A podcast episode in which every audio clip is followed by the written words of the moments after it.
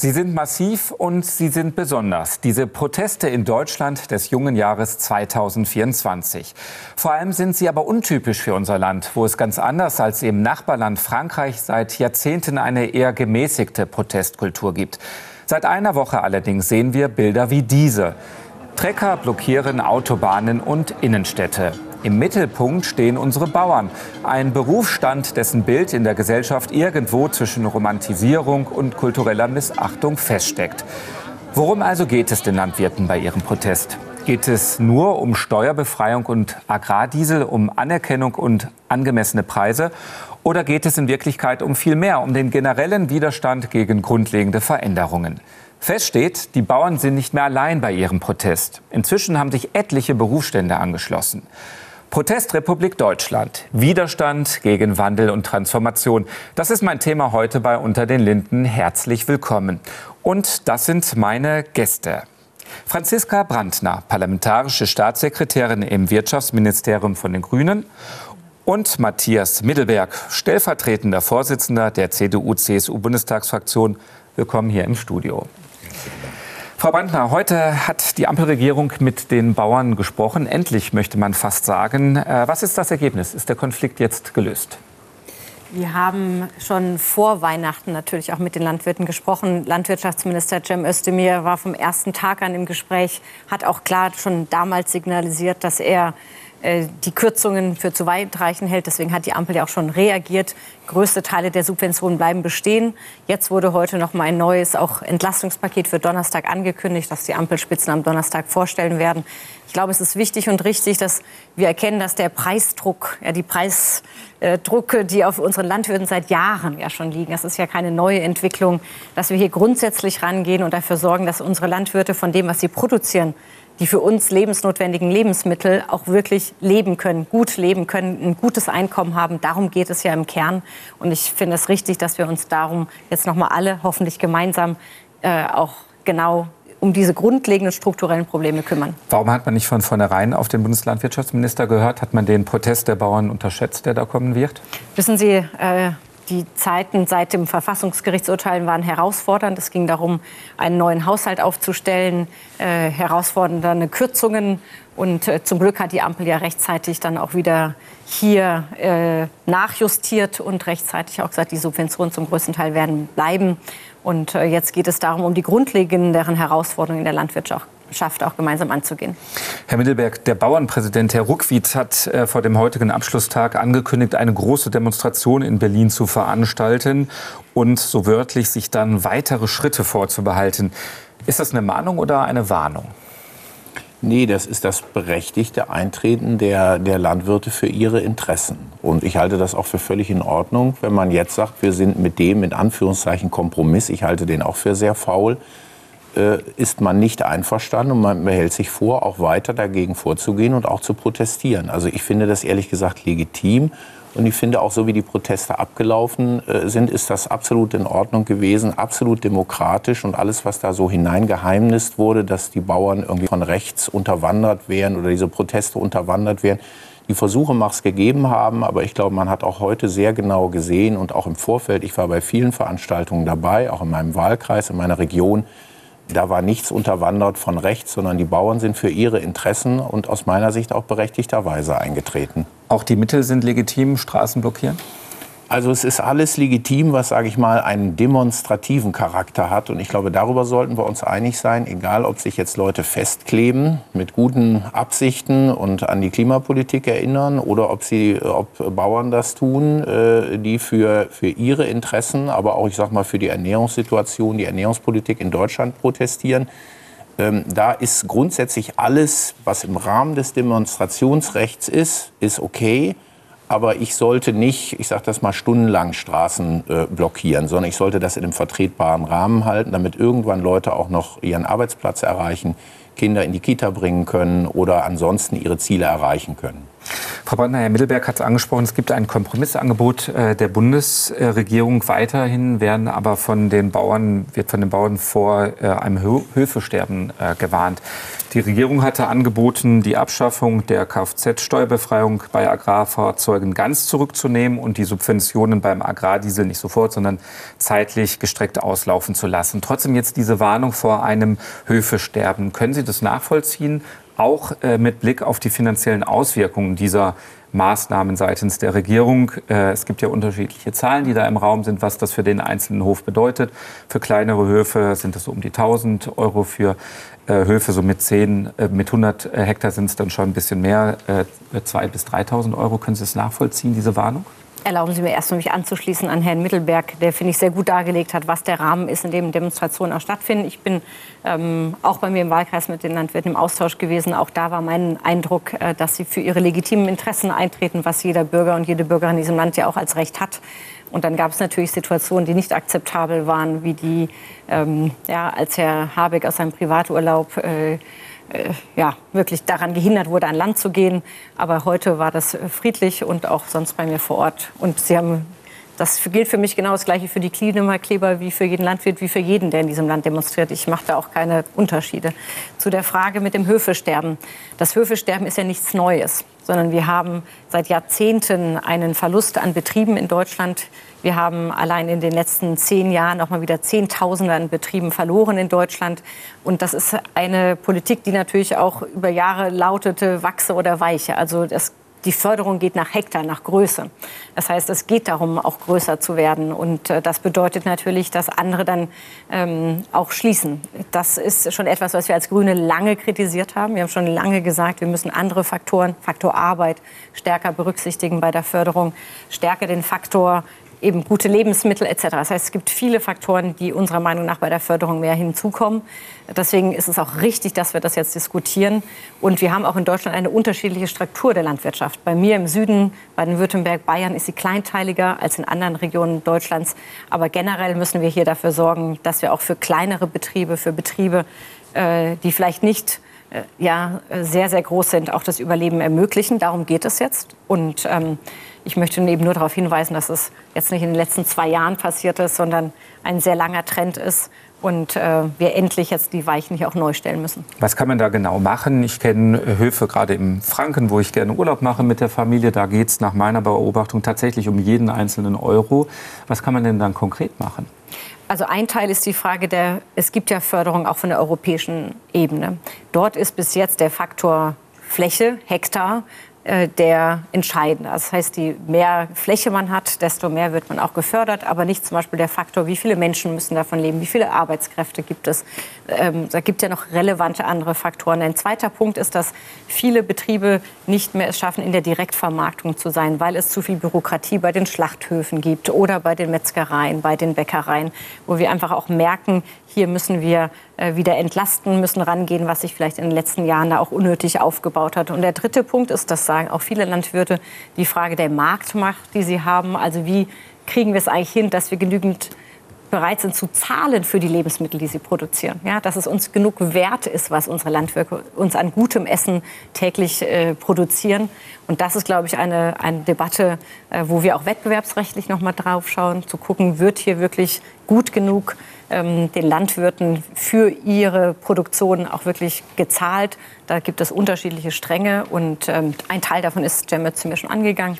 Und jetzt wird noch mal ein Gesamtpaket auf den Tisch gelegt. Herr Mittelberg, da sind wir bei der Motivation dieser Proteste, die ja schon sehr äh, massiv sind. Geht es da wirklich um diese genannten, von mir genannten Beträge oder geht es da um etwas anderes? Finanzminister Lindner hat heute auf der Demonstration einen Verdacht geäußert. Wir können uns einmal anschauen, was er gesagt hat. Sie können mir doch nicht erzählen, dass Sie wegen des Agrardiesel hier sind. Es hat sich doch über Jahre und Jahrzehnte etwas aufgestaut. Und deshalb lassen Sie uns darüber sprechen und nicht nur über den Agrardiesel. War interessant, Herrn Ruckwitte muss im Hintergrund ja. äh, zu beobachten. Also worum geht es? Hat Herr Lindner recht? Hat sich da was Nein, da hat Herr Lindner nicht recht. Und da würde ich ihm auch ganz dezidiert widersprechen. Und da bin ich auch ein bisschen anderer Meinung als Frau Brandner. Es ist jetzt nicht irgendwie so eine lange Geschichte. Es ist schon irre viel schiefgelaufen. Und jetzt haben wir noch mal so einen draufgesetzt. Und das Fass ist jetzt zum Überlaufen gekommen. So würde ich es nicht sehen. Ich glaube schon, dass es jetzt auch konkret so ist, dass diese Bundesregierung wirklich schwere Fehler macht. Und da ist diese Geschichte jetzt mit äh, den Landwirten nur eine Sache gewesen. Man macht ein Sparpaket, das nennt man jedenfalls so. Dieses Sparpaket spart aber in den eigenen Ministerien gerade anderthalb Milliarden. Anderthalb Milliarden wird in den Ministerien gespart. Ansonsten finden Umbuchungen statt, wo man aus anderen öffentlichen Kassen jetzt was zurückbucht in den Bundeshaushalt, aus dem Sondervermögen Bundeswehr, aus der Bundesagentur für Arbeit. Und dann macht man eine Reihe von zusätzlichen Belastungen. Man erhöht den CO2-Preis, das ist die größte Abgabenerhöhung, und zwar eine, die ganz besonders die arbeitende Bevölkerung und den ländlichen Raum trifft, auch den ländlichen Raum. Dann macht man eine Plastikabgabe, die man dann auch, jetzt noch nicht im nächsten Jahr, aber im übernächsten Jahr, auf die Verbraucher überbürden will. Und dann nimmt man sich eine Gruppe, und ich glaube, das hat die Bauern so richtig auf die Palme getrieben, man nimmt sich jetzt eine Gruppe und auch noch eine kleine und mit eine, die sowieso schon, ich sag mal, mächtig in Beschlag genommen wurde. Die nimmt man sich jetzt heraus und sagt, den streichen wir jetzt auch noch zwei Positionen für zusammen eine Milliarde. Und dass die das dann als grob ungerecht empfinden, das muss ich sagen, kann ich nachvollziehen. Sie hätten eigentlich, ich will noch mal einen Satz dazu sagen, dieses Urteil ist ja nicht vom Himmel gefallen, das Sie jetzt dazu veranlasst hat, zu sparen sondern das Verfahren dauert fast zwei Jahre. Viele Experten, auch der Bundesrechnungshof, haben Ihnen rechtzeitig gesagt, das ist höchst problematisch, dass Sie Ihre Buchungstechnik jetzt so komisch umgestellt haben im Haushalt. Sie hätten damit rechnen müssen, dass Sie mit der Geschichte auf die Nase fallen. Sie haben sich 60 Milliarden organisiert für Ihren Klimafonds, die es eigentlich gar nicht gab. Das war ja kein existentes Geld, sondern sie haben Schulden gemacht zusätzlich, wollten aber eigentlich offiziell sagen, wir machen die Schulden gar nicht, um die Story von Herrn Lindner zu bedienen, der die Schuldenbremse offiziell einhält. Diese Konstruktion war höchst anfällig. Jetzt hat das Verfassungsgericht diese Geschichte kassiert.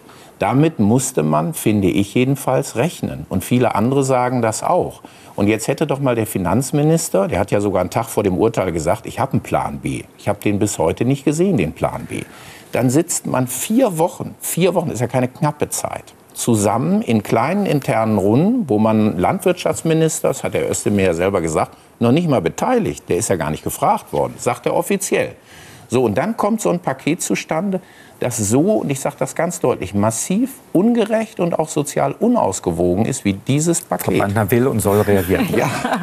ja, erlauben Sie mir auf ein paar Punkte einzugehen, die Sie gemacht haben, Herr Mittelberg. Erstens haben Sie gerade am Anfang den CO2-Preis erwähnt, den wir jetzt für Jahr 2024 auf 45 Euro ähm, bestimmt haben. Ich möchte gerne daran erinnern, dass die Große Koalition im Jahr 2020 den richtig. Preis auch genau Aber auf gegen 45 Klimageld. Jetzt, nein, nicht gegen Klimageld, Herr Mittelberg, das wissen Sie genauso, sondern damals waren 45 Euro vorgenommen. Man hat damals als Entlastung gesagt, einen Teil der EEG-Umlage wird gestrichen, ein Teil wird gestrichen, Ausweitung Pendlerpauschale und Wohngeld. Was haben wir jetzt gemacht? Wir haben die gesamte EEG-Umlage abgeschaffen. Das sind Milliarden mehr, die wir die Bürgerinnen und Bürger entlasten. Wir haben die Pendlerpauschale noch stärker erhöht und wir haben das Wohngeld noch stärker erhöht. Das heißt, wir machen den gleichen Preis, den die CDU 2020 beschlossen hat, und entlasten um Milliarden mehr, als Sie das damals vorgeschlagen haben. Und deswegen uns jetzt zu sagen, wir seien hier ungerecht. Damals haben Sie es gefeiert und haben gesagt, das ist total der faire Kompromiss und der gute Weg auf äh, Richtung CO2-Bepreisung. Deswegen können Sie gerne sagen, das, was damals von der GroKo beschlossen war, war nicht gut. Aber zumindest können Sie nicht sagen, dass wir da etwas anderes machen. Wir entlasten stärker als damals vorgesehen. Zweiter Punkt, auch Plastikabgabe, das ist ja etwas Plastiksteuer, das ist das europäische, beschlossen von der vorherigen Regierung. Das heißt, es sind lauter Punkte, bei denen wir sogar mehr entlasten, die Bürgerinnen und Bürger, für Beschlüsse, die noch aus der vorherigen Regierung kommen. Und wir haben explizit auch die Bürgerinnen und Bürger entlastet. Sie wissen es, wir haben den Steuerfreibetrag hochgesetzt, also die Grenze, ab der man überhaupt erst Steuern zahlen muss. Wir haben, äh, das ist auch richtig so, darauf haben die Bürgerinnen und Bürger auch Anrecht, äh, kalte Progression auch abgeschaffen. Das heißt, wir haben ein gesamtes Entlastungspaket auch auf den Weg gebracht. Und ja, Sie haben es gesagt, wir haben an vielen Stellen gespart. Übrigens, äh, ich erinnere mich an die Diskussion, die wir zum Elterngeld hatten. Es gibt auch andere Debatten, die wir hatten. Es ist also eben nicht so, dass es nur eine Gruppe reicht. Ich kann Ihnen andere Beispiele nennen, wo jetzt Programme wegfallen, kann man sich auch darüber streiten. Kreislaufwirtschaft, ja, Förderprogramm. Ich erlaube Sie noch kurz den Satz zu sagen. Und wissen Sie, wenn die CDU sagt, wir sollen alle sparen, wir sollen gleichzeitig weiter entlasten, wir sollen bei der Bundeswehr mehr finanzieren und wir sollen bitte auch noch beim Klimageld geben. Das geht halt nicht auf als Rechnung. Ja, Sie können ja nicht alles gleichzeitig machen. Und bis jetzt habe ich von der CDU dazu immer nur Kritik gehört und keinen nee, konstruktiven ich Vorschlag. Ich sage Ihnen jetzt mal sehr genau und konstruktiv, wie man es machen kann. Und wir haben Ihnen auch in der letzten Zeit einige ganz konkrete Vorschläge gemacht. Sie haben so bestimmte Tabuzonen, an die keiner ran darf. Das ist in Ihrer Koalition so ein bisschen sakrosankt. Das eine ist das Thema Bürgergeld. Das ist so ein Heiligtum für die da SPD. Da gehen wir jetzt ja dran. Doch, machen Sie so gut wie gar nichts. Diese Totalverweigerer-Geschichte, das wird so gut wie nichts bringen. Das kann ich Ihnen so schon sagen. Da wird nichts bei rauskommen. Der Haupthebel beim Thema Bürgergeld ist, dass Sie insgesamt zu viele Mittel rausgeben an die, die nicht arbeiten. Und Sie haben im Bürgergeld vier Millionen Menschen, die erwerbsfähig sind, die also arbeiten könnten. Die werden aber nicht weiter behelligt, sondern das nimmt man so hin. Man nimmt auch hin, dass ein großer Teil der Migration bei uns in die Sozialkassen läuft. Doch klar. Von der größten Flüchtlingsgruppe, der Syrer. Bevor wir. Nee, jetzt machen wir ja, aber mal ganz konkret. Lassen Sie uns beim Thema trotzdem bleiben. Da bleiben wir beim Thema Haushalt und wie wir das Geld mobilisieren. 32 Prozent der Syrer arbeiten hier sozialversicherungspflichtig. 55 Prozent aber beziehen Bürgergeld. Wenn Sie nur 100.000 Menschen mehr aus dem Bürgergeld in Arbeit bringen würden, dann hätten Sie drei Milliarden mehr in Ihrem Bundeshaushalt. Wenn Sie das hochrechnen und haben eine Million mehr in Beschäftigung, dann hätten Sie 30 Milliarden mehr Mittel zur Verfügung. Deswegen gehen Sie, doch mal an diese, gehen Sie doch an diese heilige Kuh, Machen. die Ihnen und der SPD so furchtbar also, heilig. Gehen Sie, Sie da doch mal doch ran. genau, dass viele von den Menschen überhaupt gar nicht arbeiten dürfen und das gerne würden, was wir jetzt zum Glück auch ermöglichen. Nein, ja, die Ukrainer doch, dürfen trotzdem alle arbeiten. Aber Sie haben gerade von den Syrern gesprochen. nach drei Muss Monaten ich trotzdem einen Punkt machen. Ich verspreche, wir werden auch darüber noch bei uns Sendungen machen. Herr Hemmelberg, das, was Frau Brandner gerade angesprochen da geht ja so ein bisschen in die Richtung, ähm, die auch von der Bildzeitung aufgegriffen wurde, dass nämlich die Union auf der einen Seite die Ampel kritisiert für den Vorstoß bei den Subventionskürzungen. Auf der anderen Seite berichtet die Bild, wenn man ihr Glauben schenken darf, dass die Union in ein solches Ziel auch schon früh eingebunden war und dass sie auch Zustimmung signalisiert haben. Ist da was dran oder Nee, die ist nicht früh eingebunden worden. Und wenn die Union das so gemacht hätte oder hätte machen wollen mit dem Agrardiesel, hatten wir ja 16 Jahre Zeit dazu. Und wir haben es nicht gemacht. Ich glaube, das sagt genug aus.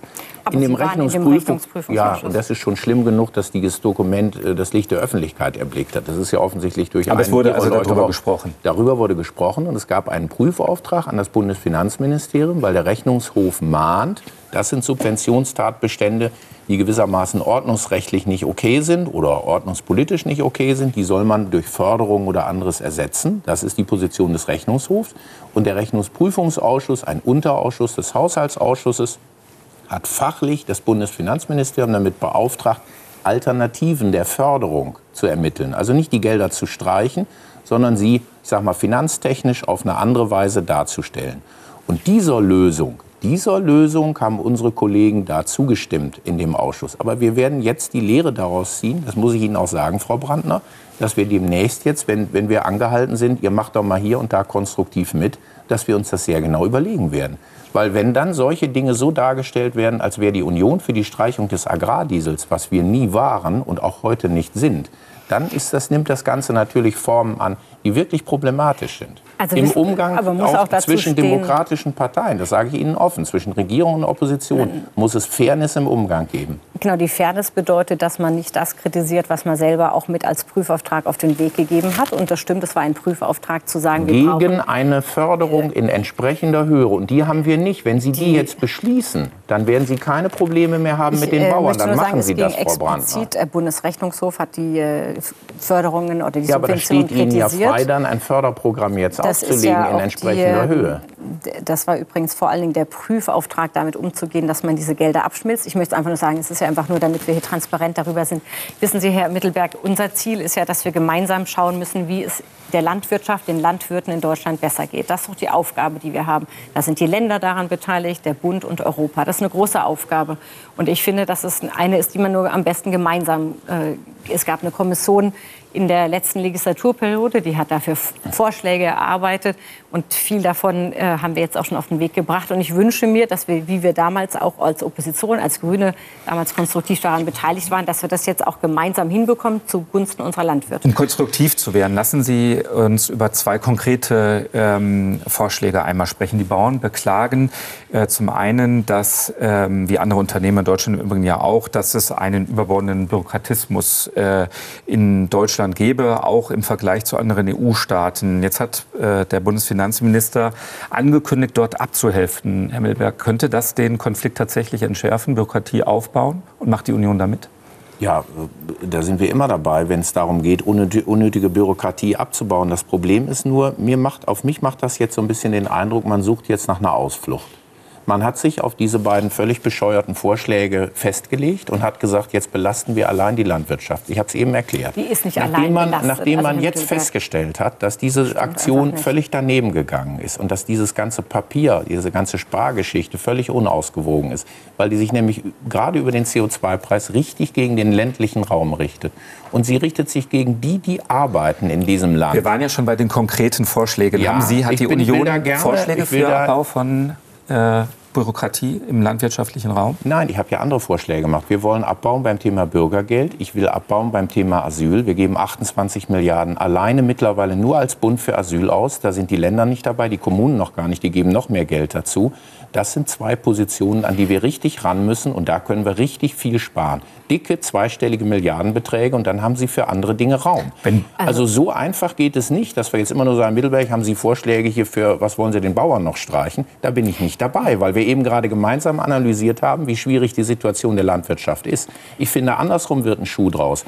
Wir machen im Moment eine Politik, wo wir manches an Produktion, zum Beispiel die Schweineproduktion aus Deutschland ja vertreiben, weil wir die Bedingungen da hochsetzen. Gleichzeitig fördern wir nicht adäquat den Umbau der Ställe. Damit treiben wir doch die Produktion aus diesem Land heraus. Und am Ende importieren wir das Schweinefleisch aus Ländern, wo wir null Einfluss haben auf die Haltung der Tiere. Das ist doch keine intelligente Politik. Und also Entschuldigung, Frau Brandner, also aber dafür ist jetzt nicht 16 Jahre Frau Merkel oder irgendwer also sondern dafür ist jetzt Ihre also Regierung verantwortlich. Herr Mittelberg, Sie sprechen das Bürgergeld jetzt nochmal an und die Asylbewerber. Deswegen deswegen möchte ich jetzt einfach noch mal darauf zurückkommen.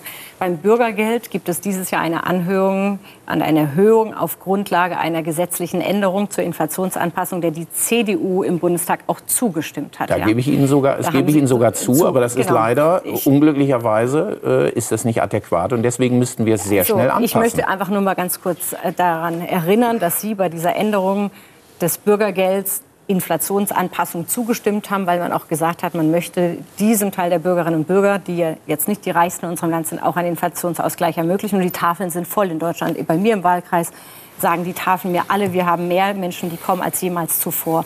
Das heißt, wir haben da vielleicht eine Frage, wie wir die Inflationsanpassung in Zukunft machen. Wir haben jetzt angekündigt, dass wir gerade noch mal bei jenen, die eben sich verweigern, einen Job anzunehmen, dass wir dort noch mal rangehen. Wir haben drittens endlich jenen, die in der Duldung sind etc., die Arbeitserlaubnisse gegeben, damit sie nicht mehr Bezieher sind, sondern einzahlen können. Und wir haben, und das bin ich äh, ehrlich gesagt auch stolz drauf, es endlich geschafft, auf europäischer Ebene vor Weihnachten einen Asylkompromiss hinzubekommen, den ja jahrelang, jahrzehntelang keine Bundesregierung hinbekommen hat, damit wir an den Grenzen Ordnung bekommen. Das ist ein großer Akt. Wir haben bei uns in Deutschland werden wir Verbesserungen hinbekommen. Das heißt, wir gehen genau diese Themen an, aber dass sie ihn außersparen bei den Ärmsten und bei den Asylbewerbern in Deutschland nichts einfällt, wissen Sie, das finde ich ehrlich ich gesagt Ich habe Ihnen eben gesagt, ich will nicht sparen bei den Ärmsten, sondern ich will die, die arbeiten können, in Beschäftigung bringen. Das Wir ist auch. etwas anderes und deswegen sollten Sie es bitte nicht durcheinander und ich werde noch mal den bin ich sehr empfindlich. Ich Wenn jemand nicht arbeiten kann, will ich ihm auch die Diskussion, und die, An die Anpassung an die Inflation müssen wir so vornehmen, dass sie der tatsächlichen Höhe der Preisentwicklung entspricht. Das ist der Punkt. Ist äh, ein trotzdem ein Thema für eine andere Sendung. Ich würde noch mal versuchen, auf die konkreten äh, Forderungen der äh, Bauern zu sprechen zu kommen. Eine Forderung, den, die Frage hatte ich Herrn Milberg gestellt, war die nach Plänen für Bürokratieabbau. Eine andere ist, dass die Bauern auch sagen, dass es eine verengte Diskussion um ihren Berufsstand gibt. Also Stichwort klimaschädliche Subventionen. Also es gibt ja tatsächlich einfach nur mal keine E-Traktoren und bestimmte Dinge in der ähm, Landwirtschaft muss man auch so regeln, wie sie ähm, geregelt äh, werden. Ist es nicht tatsächlich so, dass das ein gutes Beispiel ist, den Berufsstand der Bauern heranzunehmen, dass man sagen kann, in der Transformation kann man einfach nicht alle über einen Kamm scheren? Absolut. In der Transformation muss man vor allen Dingen schauen, dass man mit allen gemeinsam den Weg geht. Dass, wenn man Änderungen vornimmt, dass man sie auch allen ermöglicht, sei es finanziell oder auch technisch. Das ist eine wichtige Aufgabe, dass man diesen Weg gemeinsam geht. Und deswegen ist äh, das auch eine gemeinsame Aufgabe. Und ich würde da gerne noch mal bei dem äh, Beispiel auch bleiben, Demokrat äh, entschuldigen Sie, Bürokratieabbau, weil wir dort, glaube ich, wirklich Möglichkeiten haben. Also da gibt es Hygienevorschriften, die bei uns, äh, glaube ich, wesentlich strikter ausgelegt werden. Ähm, gibt weitere Punkte, wo man äh, dran sollte, um wirklich zu überprüfen, ob das alles so sein muss. Ähm, da glaube ich, gibt es äh, berechtigte Punkte, die Landwirte auch einfordern und sagen, ich möchte draußen auf dem Feld sein und nicht drin im Büro. Das ist ja ein, äh, ein berechtigter Punkt. Ich glaube, man, man darf jetzt nur nicht, also was mich manchmal, wo ich mir denke, jetzt äh, sind daran alles die Grünen schuld, wo ich denke, wir waren 16 Jahre eben auch nicht in der Regierung, muss ja auch alles nicht bei den anderen abgeladen werden. Aber diesen diese Arbeit jetzt wirklich noch mal durchzuscannen und zu sagen, was ist wirklich nötig, was kann auch wieder weg. Das ist eine große, die sind wir im Energiebereich angegangen, zum Beispiel im Solarbereich haben wir unglaublich viel Bürokratie weggehauen und Steuerpflichten und irgendwelche Anmeldungspflichten.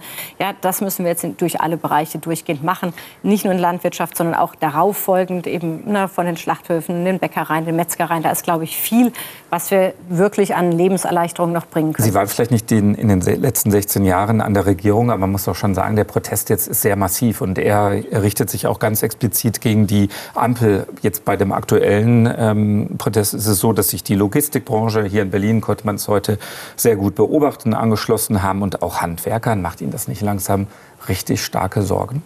Ich mache mir Sorgen äh, um die, äh, natürlich um den Zustand unserer Diskussion, unserer Debatten. Ähm, ich äh, habe auch den Eindruck, dass wir als Ampel jetzt also nicht nur verstanden haben, sondern auch klar uns vorgenommen haben und ruhiger regieren wollen mit weniger Streit. Das war, glaube ich, im letzten Jahr offensichtlich äh, nicht gut. Das äh, muss auch anders sein.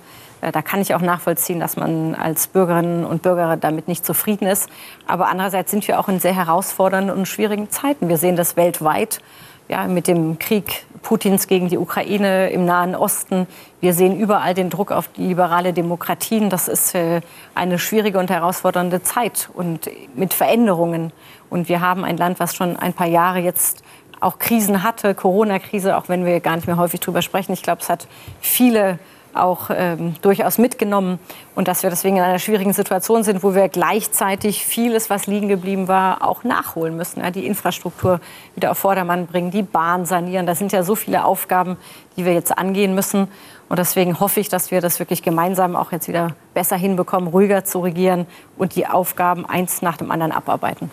Herr Milberg, wir haben eingangs darüber gesprochen, dass diese Proteste sehr massiv sind. Sie haben Ihren Eindruck wiedergegeben, dass ähm, diese Proteste weitestgehend äh, im Rahmen sind und konnten keine rechte Unterwanderung ähm, sehen. Woran machen Sie das konkret fest? Wenn man so dieses eine oder andere Plakat äh, sieht, dann scheint es nicht um Sachpolitik zu gehen, sondern um so ein ja, fast schon einen wütenden Protest. Ähm, können Sie mit diesem wütenden Protest was anfangen oder würden Sie sich mehr äh, sachliche Kritik wünschen? Also ich war in meiner Region konkret bei Demonstrationen dabei und da habe ich keinerlei Rechte, äh, nicht mal irgendwelche Indizien auf rechte Unterwanderung feststellen können. Etwas anderes ist, wenn da irgendwelche Dinge im Internet laufen. Ich glaube, das haben wir alle nicht mehr unter Kontrolle, was da teilweise abgeht und wer da wo was postet oder sich irgendwelche Dinge zu eigen macht. Äh, und da ist es, glaube ich, auch schwer, selbst wenn man sich dagegen wehren will, dass man da irgendwo unterwandert wird. Das ist schon schwierig genug, weil natürlich es Kräfte in diesem Land gibt, das ist ja ganz klar, auch radikale, auch extreme Kräfte, die sich bestimmte Entwicklungen, Proteste und Demonstrationen so ein bisschen aneignen wollen und für ihre Zwecke nutzen wollen. Ich glaube aber, und das muss man noch mal klar sagen, dass das bei den Bauern und den Protesten, die die jetzt hier gemacht haben, nicht der Fall war. Selbst bei dieser Geschichte mit der Fähre von Herrn Habeck, die absolut nicht in Ordnung war, aber da waren es ja offensichtlich auch eine, eine gewisse Gruppe von Beteiligten, die sich da besonders hervorgetan hat und die am Ende diese Blockade herbeigeführt hat und nicht die große Masse derer, die da äh, am Ende äh, äh protestiert haben. Mhm. Ja, das ist ja. übrigens mehr als nicht in Ordnung. Ne? Das waren Straftaten aller Wahrscheinlichkeit nach, die da begangen wurden. Und das ist ja genau der Punkt, den Sie angesprochen hatten, dass die große Masse äh, friedlich demonstriert und dann ein Teil das Ganze nutzt, um äh, umstürzlerische Gedanken, um äh, gegen die Demokratie an sich. Ja, da sind Sie ja genauso davon getroffen wie wir. Die äh, wenn man sagt, die da oben, da gehört ja Mittelberg genauso dazu.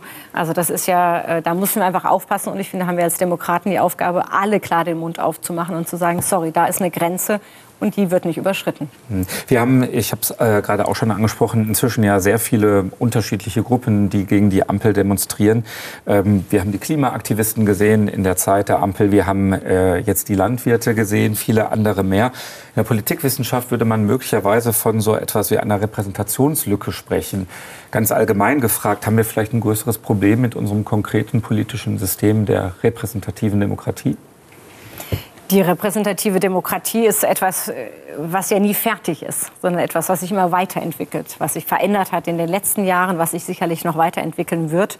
Und das ist etwas Kompliziertes, etwas Schwieriges. Man muss Kompromisse finden, man muss sich aufeinander einlassen, man muss sich zuhören. Es ist nicht immer so schnell, wie man es gerne hätte. Und trotzdem ist es das Beste, was wir bis jetzt entwickelt haben, auf den Weg gebracht haben, um miteinander zu leben, in Freiheit zu leben, dass jeder eben so leben kann, wie er und sie das gerne möchte. Deswegen, ich bin große Verfechterin der repräsentativen Demokratie. Aber natürlich gibt es auch Vorschläge für Erneuerung. Der Bundestag hat jetzt zum Beispiel übrigens gerade neue Bürgerräte mit auf den Weg gebracht. Das haben wir fraktionsübergreifend hinbekommen, wo wir gesagt haben, es gibt ein Gremium, das sind Bürgerinnen und Bürger, die per Zufall auch ausgelost werden, die dann ein gemeinsames Thema besprechen, zum Beispiel gerade die Zukunft der Ernährung ja, haben wir treffenderweise, finde ich auch richtig, schon vor über einem Jahr auf den Weg gebracht und gesagt haben, wir müssen in Deutschland dafür sorgen, dass die Ernährung besser belohnt wird, dass wir damit besser umgehen. Das haben, äh, der wird bald im Februar vorgestellt, der Bericht. Das sind neue Elemente der repräsentativen Demokratie, wo es spannend ist, darüber zu diskutieren. Und gleichzeitig müssen wir mit den Gegnern der Demokratie, und das gibt sie, Sie sind da. Wir haben das ja gerade den Fall gehabt mit dem Treffen in Potsdam, wo es darum geht, eindeutig die Demokratie auch äh, zu zerstören, ja, Vertreibung in Deutschland wieder äh, zu ermöglichen. Da müssen wir wesentlich jetzt klarer sein, wach sein und dagegen auch gemeinsam vorgehen. Das ist eine Aufgabe aller Demokraten. Herr Mittelberg, wie schauen Sie auf diese Protestkultur, die wir in äh, Deutschland haben? So ganz so neu ist sie ja auch nicht mehr. Ähm, das fing unter der Regierung Merkel an. Ich erinnere auf die Vorkommnisse hier in Berlin rund äh, um den Reichstag. Ähm, wenn man jetzt den äh, Beschreibungen rund um die Fähre von äh, Minister Habeck ähm, Glauben schenken darf, ist das ja auch alles andere als ein äh, Kindergarten gewesen. Ähm, ist diese Wut im Protest etwas, so etwas wie eine europäische Normalisierung, weil man sie auch aus Nachbarländern wie äh, Frankreich kennt? Oder ist es doch etwas, was Ihnen Sorgen macht? Das macht mir schon Sorge. Ich glaube, dass es ein bisschen mit dem anderen Medienverhalten zu tun hat und mit, dem anderen, mit der anderen Medienumwelt, die wir heute haben. Früher haben irgendwie alle äh, sich nicht groß aussuchen konnten. Die hatten zwei oder drei Fernsehsender zur Verfügung und hatten ihre Tageszeitung. Und dann war im Grunde genommen für alle, ich sag mal, der Nachrichtenbestand schon ziemlich ähnlich. Und der war durch Journalisten auch vorsortiert. Das muss man nicht alles toll finden, aber das war so. Alle hatten im Wesentlichen so einen ähnlichen Ausgangshorizont. Mittlerweile ist es so, dass jeder sich so in seiner Blase wohlfühlt. Er nutzt die eigenen Internetkanäle, die eigenen WhatsApp-Gruppen, er hat seine eigenen Informations- Höfe, um das mal so zu sagen. Das heißt, er wird schon, was die Informationen angeht, in gewisser Weise einseitig vorgeprägt. Und das verhärtet, glaube ich, die Fronten in der Diskussion. Und das mag auch dazu führen, dass Radikalisierung äh, an den Flügeln äh, zunimmt. Trotzdem, glaube ich, muss man, wenn man sich jetzt Proteste und Demonstrationen ansieht, sehr genau gucken, was ist da wirklich, ich sag mal, allgemeiner Frust und vielleicht auch übertriebener Frust, was ist Radikalität was ist aber auch, finde ich, durchaus berechtigter Protest. Aus Ihrer Sicht jetzt vielleicht nicht so, aber was ist auch Protest, der sich jetzt gegen aktuelle Regierungspolitik richtet? Die, das nehmen Sie mir nicht übel, weil ich bin ja Opposition, die jetzt, glaube ich, echt wirklich nicht so gut ist. Und zwar auch gar nicht, jetzt können wir über die Ergebnisse streiten, aber es geht einfach schlichtweg auch um das Verfahren. Wenn Sie jetzt sagen, wir müssen mal mit den Landwirten da reden und hier reden und über Bürokratie, alles okay. Aber die Wahrnehmung jetzt aus dem Bereich der Landwirte war sehr konkret. Die sind da in einer Nachtsitzung, ohne dass irgendeiner was Böses ahnen musste, überrascht worden und haben am nächsten Tag über alle Kanäle erfahren, ausgerechnet, wir werden jetzt so richtig abgeledert. Ich sage das mal so deutlich. Das war deren Wahrnehmung. Wir sollen das jetzt hier alles bezahlen. Wir sind die irgendwie so die einzige Gruppe, die es so richtig voll mitkriegt. Und dass da natürlich dann wirklich eine absolute Proteststimmung entsteht, das kann man ja nachempfinden. Zumal, wenn der zuständige Minister dann sogar selber nachher sagt, nicht mal ich bin gefragt worden. Also das, darin drückt sich auch, ich sag mal, mangelndes Regierungsmanagement einfach aus, dass diese Regierung ganz offenkundig nicht funktioniert. Ich könnte das an vielen anderen Beispielen jetzt deutlich machen, was Ihren Minister konkret angeht. Erst eine Gasumlage, dann eine Gaspreisbremse. Dann ist man gegen allen Lobbyismus, dann holt man sich aber Herrn Greichen und haufenweise Lobbyisten ins Haus. Also man macht äh, so viel, man, man schaltet die Kernkraftwerke ab. Die hätten uns so viel CO2 gespart, wie das ganze Heizungsgesetz in zehn Jahren nicht bringt. Dann das Heizungsgesetz an sich. Das sind viele Dinge. Ich will, will das nur abschließen.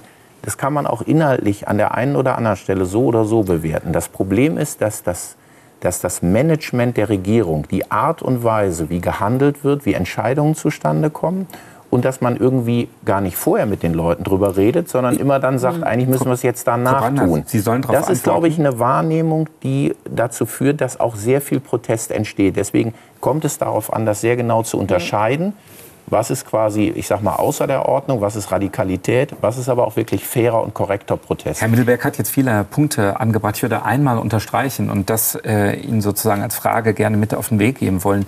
Ist das nicht ein sehr gewichtiger Kritikpunkt, dass gerade so die Kommunikation um das, was man vorhat, vor allem deswegen vielleicht Ihnen auch nicht gefallen kann, weil das ja die großen Ziele der Ampel, nämlich diese klimagerechte Transformation, eigentlich fast schon, so ist der Eindruck vieler, unmöglich macht weil sie gar nicht mehr kommunikativ hinterherkommen. Also ich habe ja vorhin selber gesagt, dass äh, das Auftreten, das zerstrittene Auftreten der Ampel sicherlich dazu beigetragen hat. Also das brauchen Sie ich glaube, es gibt keinen der Ampel, der sagt, das war jeweils eine Glanzleistung. Ich glaube, das äh, ist, ist so und es gibt das klare Bewusstsein dafür, dass es auch besser werden muss.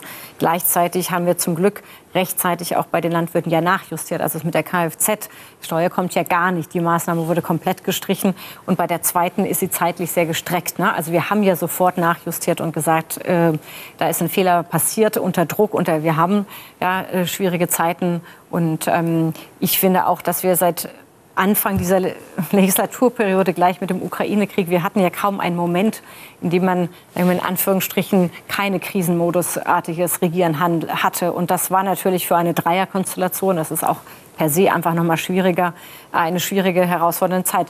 Und gleichzeitig, Herr Mittelberg, muss man auch feststellen, dass ja nicht nur Deutschland von solchen Protesten getroffen ist, sondern wir das in vielen anderen europäischen westlichen Ländern auch haben. Und das ist einfach generell, finde ich, Klar ist, dass die westliche liberale Demokratie unter Druck steht, dass wir die Aufgaben haben, eine sich verschiebende geopolitische Herausforderung mit Putin, aber wir haben natürlich auch China, andere Akteure, die auf den Plan kommen. Wir haben den Krieg im Nahen Osten. Wir haben die Aufgabe, die Modernisierung unserer Wirtschaft zu ermöglichen, hin zu einer, die auf unserem Planeten passt.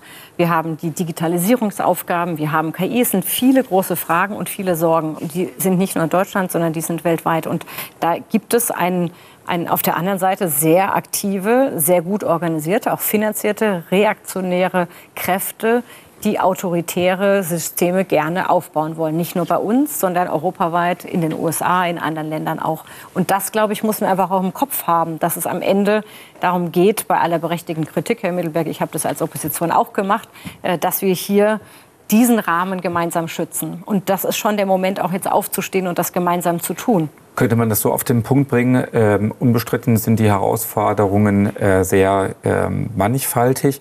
Der Unterschied vielleicht zu den Regierungen vorher, Sie haben einfach kein Geld, ihnen adäquat zu begegnen? Ja, ich, ich will schon noch mal eine Bemerkung machen. Gerade Ihr Amtschef, äh, Herr Habeck, finde ich, hat sich da ein paar Mal sehr, sehr zweifelhaft eingelassen, indem er dann gesagt hat, ähm, also an der Misere sind eigentlich nicht wir schuld, sondern das ist das böse Verfassungsgerecht und die böse Opposition, die da geklagt haben.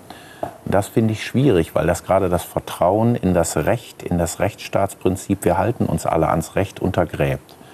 Und es waren auch, Sie haben sich da jetzt sehr klar geäußert, auch zu diesen Klimaprotesten. Aber das waren nicht alle so klar aus ihrer Partei und äh, auch aus anderen Parteien, die dann irgendwie auch gesagt haben, ach ja, das ist aber für einen guten Zweck und dann kann man sich aber doch festkleben, dann kann man das doch blockieren. Und ich glaube, wenn wir uns in diesen Dingen was die Einhaltung des Rechts, des Rechtsstaatsprinzips, eben auch der repräsentativen Demo, wenn wir uns in der Einhaltung der Prinzipien irgendwie einig sind und klar sind und die gemeinsam verfechten, aber dann auch an jeder Stelle und nicht sagen, jetzt gibt es für den und den Zweck hier eine Ausnahme, dann finde ich, äh, ist das der beste Weg, um, ich sag mal, die radikalen Kräfte wirklich klar in die Schranken zu weisen. Dann hätte ich mir allerdings auch gerade nach diesem Urteil ein klares Statement gewünscht, wo, wo man klar und deutlich bekannt hatte, wir, hätten uns jetzt, wir haben uns jetzt komplett selber in diese Situation gebracht. So, dann hätten Sie auch auf der anderen Seite, glaube ich, sehr viel mehr an Verständnis geerntet, als durch dieses Rumrudern hin und her und dann wochenlang. Sie haben sich selber in die Probleme gebracht, nicht andere haben das getan. Ich, wissen Sie, Herr Mittelberg, wir können ja auch schon noch ein bisschen zurückgehen. Während der Corona-Zeiten gab es ja auch schon radikale Proteste und auch viele, die auch umstürzlerische Gedanken hatten. Da waren Sie an der Regierung, Gesundheitsminister war Jens Spahn.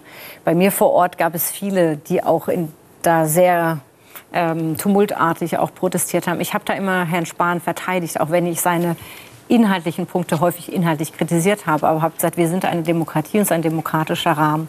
Und ähm, das habe ich auch als Opposition damals gemacht. Ich habe gesagt, ich würde bei den Kindern weniger na, klare inhaltliche Punkte hervorgebracht, aber immer gesagt, hey, Herr Spahn ist ein Demokrat und das gibt weiter hier eine Demokratie und gegen das alles verteidigt. Und das fiel mir nicht immer einfach. Es wäre für mich damals einfacher gewesen, mich hinzustellen und zu sagen, was der Herr Spahn da macht, geht über alle Köpfe hinweg, hat mit uns hier nichts zu tun und äh, der muss man endlich nur wieder auf die Realitäten zurückkommen. Es wäre mir wahrscheinlich einfacher gefallen im Sinne von, ich hätte mehr Applaus bekommen.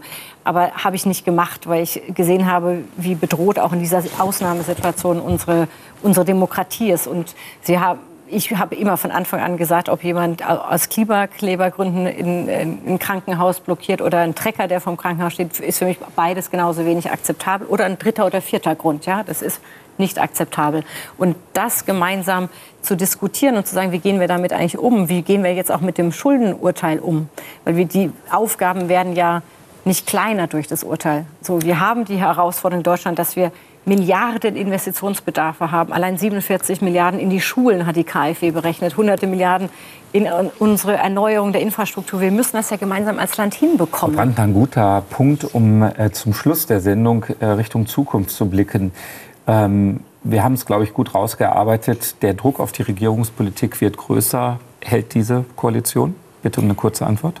Es gibt den klaren, nicht nur Wunsch, sondern auch den Willen und die Umsetzung, jetzt natürlich äh, diese Legislaturperiode gut zu regieren. Die Aufgaben werden nicht kleiner und klar ist dabei, dass es äh, ruhiger zugehen muss und ich hoffe, dass wir das auch gemeinsam hinbekommen.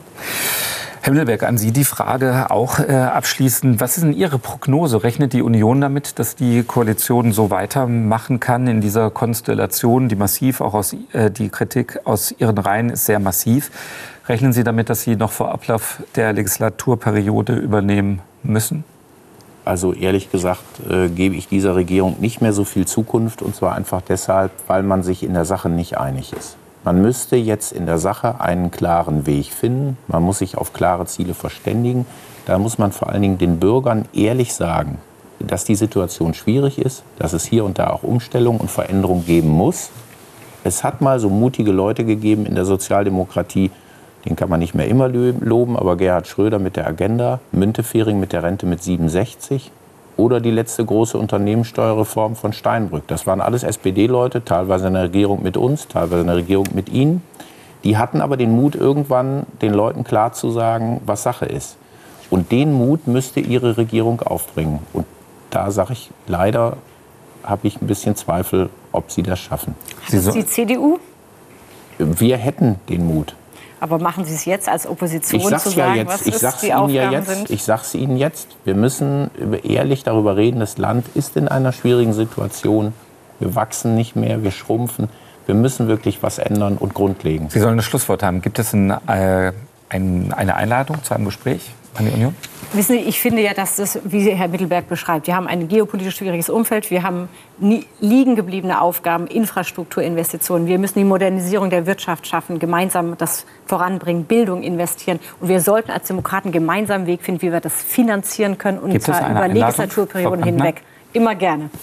Dann sage ich hier an der Stelle herzlichen Dank, Frau Brandner, herzlichen Dank, Herr Mittelberg, für die Diskussion hier im Studio und Ihnen zu Hause herzlichen Dank für Ihr Interesse an dieser Sendung. Bei Phoenix folgt jetzt das Aktuellste zum Tag. Bleiben Sie bei uns, bleiben Sie gesund. Tschüss.